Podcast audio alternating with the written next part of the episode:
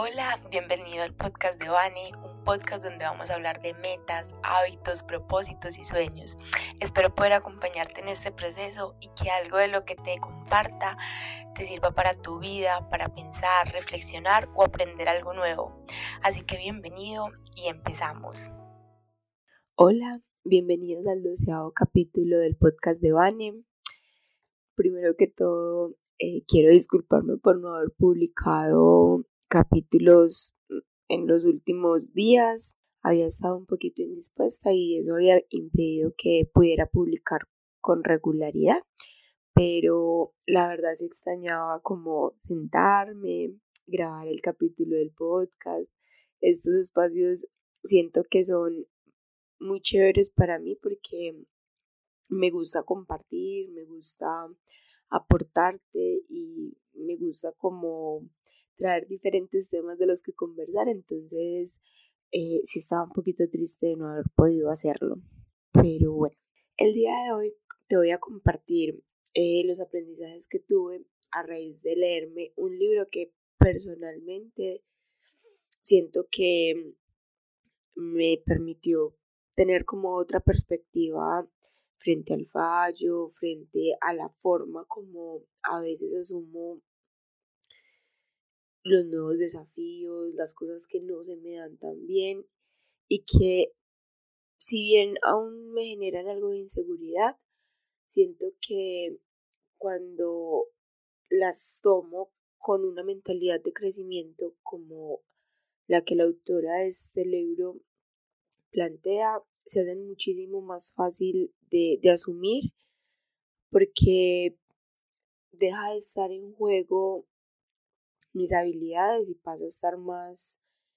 en juego qué tanto puedo aprender realmente de la situación y este es un cambio muy importante. Entonces, el libro del que quiero compartir los aprendizajes del día de hoy se llama Mindset, la actitud del éxito de Carol Duke. Primero que todo me gustaría hablar un poco de, del libro como tal. Es un libro que está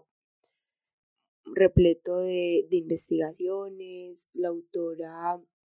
trae a colación diferentes experimentos que se realizaron, trae a colación diferentes eh, situaciones donde se ponen en juego los, los planteamientos que ella propone. Y me parece que es súper interesante porque a partir de esto permite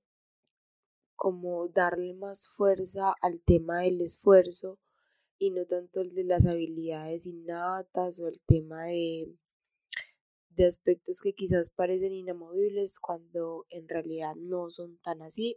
¿Cuál es la premisa principal de, de la autora como tal? Ella plantea que hay dos tipos de mentalidades, la mentalidad fija y la mentalidad de crecimiento. Por un lado, la mentalidad fija es una mentalidad donde las habilidades, las capacidades y las características pareciera ser innatas y como son innatas pues no hay mucha posibilidad de mejorarlas, ¿cierto? En estas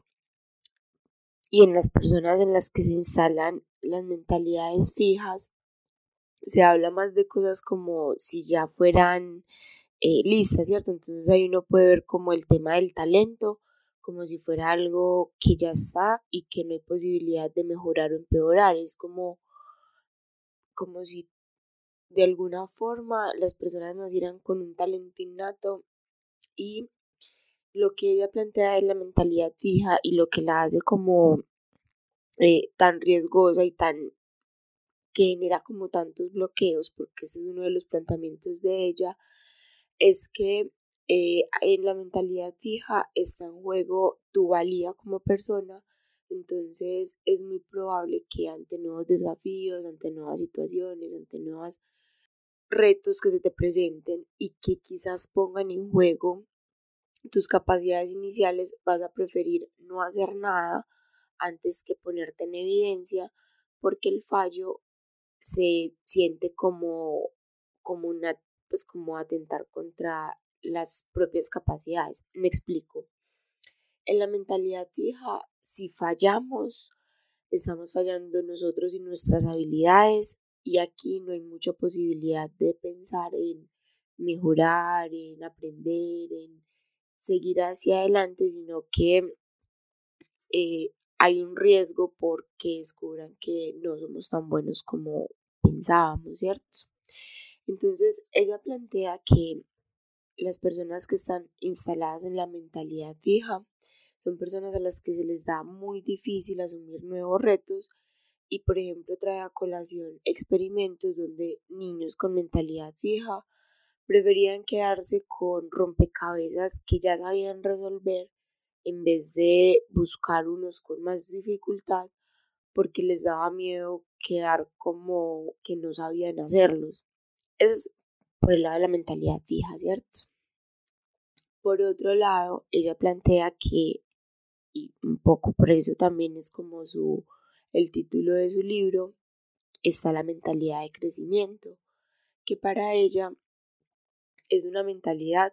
donde las personas que se instalan ahí están más propensas a aprender cosas nuevas, a ponerse en riesgo, a ponerse en situaciones desconocidas para mejorar,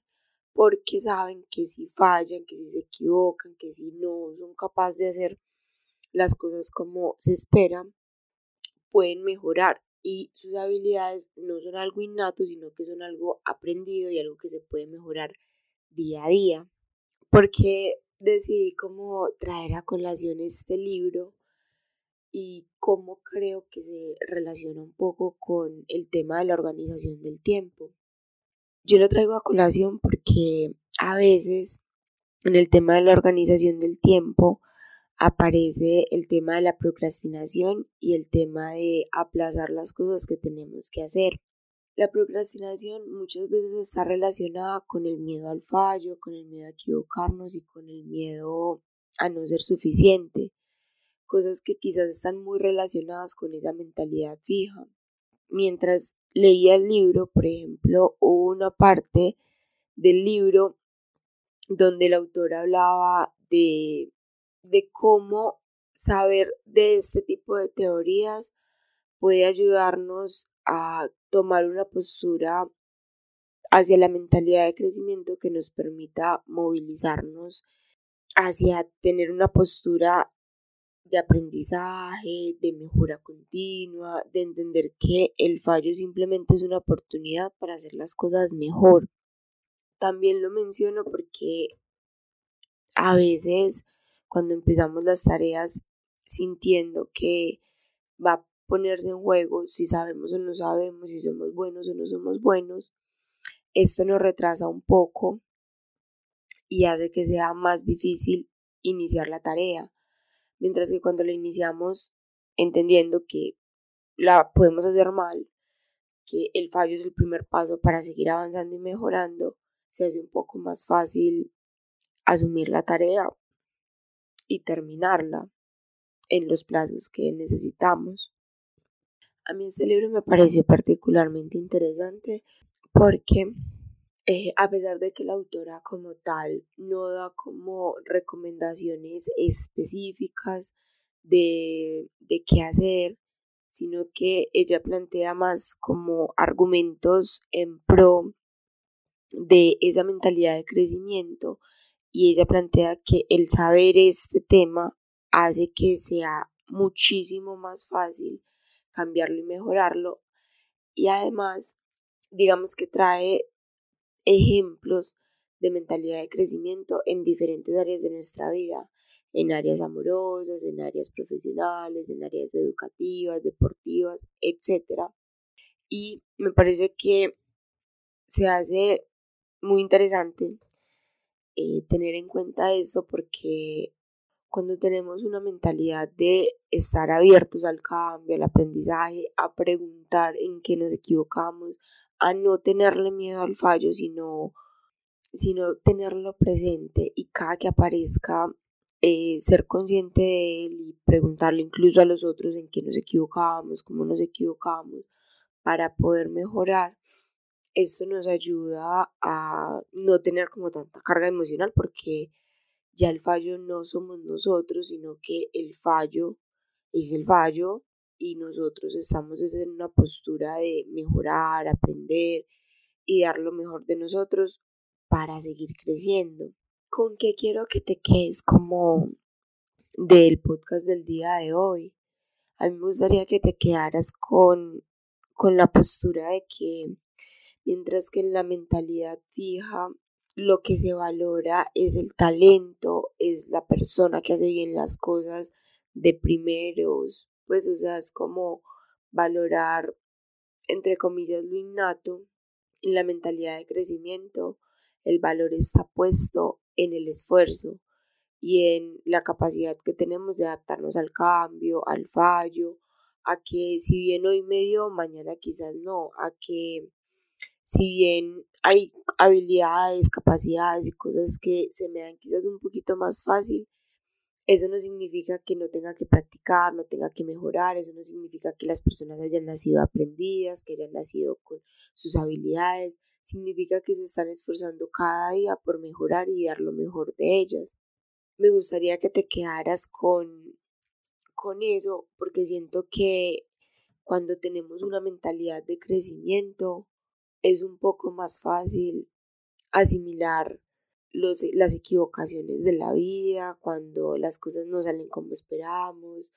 Y siento que, que si bien en varias áreas, y como lo menciona incluso la misma autora, podemos tener una mentalidad fija, no significa que no podamos cambiarla y podamos tener una mente un poco más abierta. A mí particularmente me gustó este libro porque me hizo ver que a pesar de que yo pensaba que tenía una mentalidad de crecimiento en muchas áreas de mi vida, siempre puedo, puedo mejorar un poco más y puedo realmente y de forma consciente eh, tener una mentalidad de crecimiento que realmente me ayude a lograr los objetivos que tengo y me ayude a, a hacer las cosas de una mejor manera, a aceptar las críticas con más tranquilidad, a aceptarlas y poderlas ver sin sentirme aludida, sin sentirme mal, sin sentir que me están poniendo en evidencia porque no están antes aportándome en la medida en que me señalan el fallo porque con ese es con el que realmente voy a poder mejorar y voy a poder seguir creciendo. Y esto hace que sea muchísimo más fácil pedir retroalimentaciones y es muchísimo más fácil que en las diferentes áreas, por ejemplo, de mi vida en las que me equivoque, pueda pedir ayuda, pueda pedir consejo y no me sienta mal porque no la sé hacer desde el inicio, ni me sienta mal si me equivoco más adelante cuando pensé que ya lo había logrado porque siempre se puede mejorar.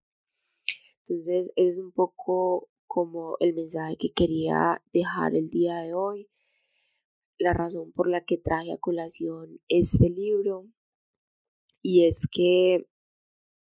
cuando tenemos una mentalidad de crecimiento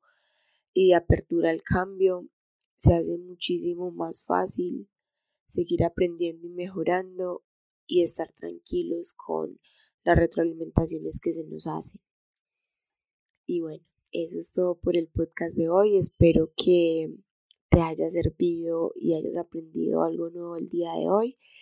Recuerda que el link del libro eh, lo voy a dejar como en la descripción del podcast. O si quieres que te mande como el enlace de Amazon, por ejemplo, también te lo puedo compartir. Y muchas gracias por escucharme. Nos escuchamos en un próximo capítulo. Hasta luego.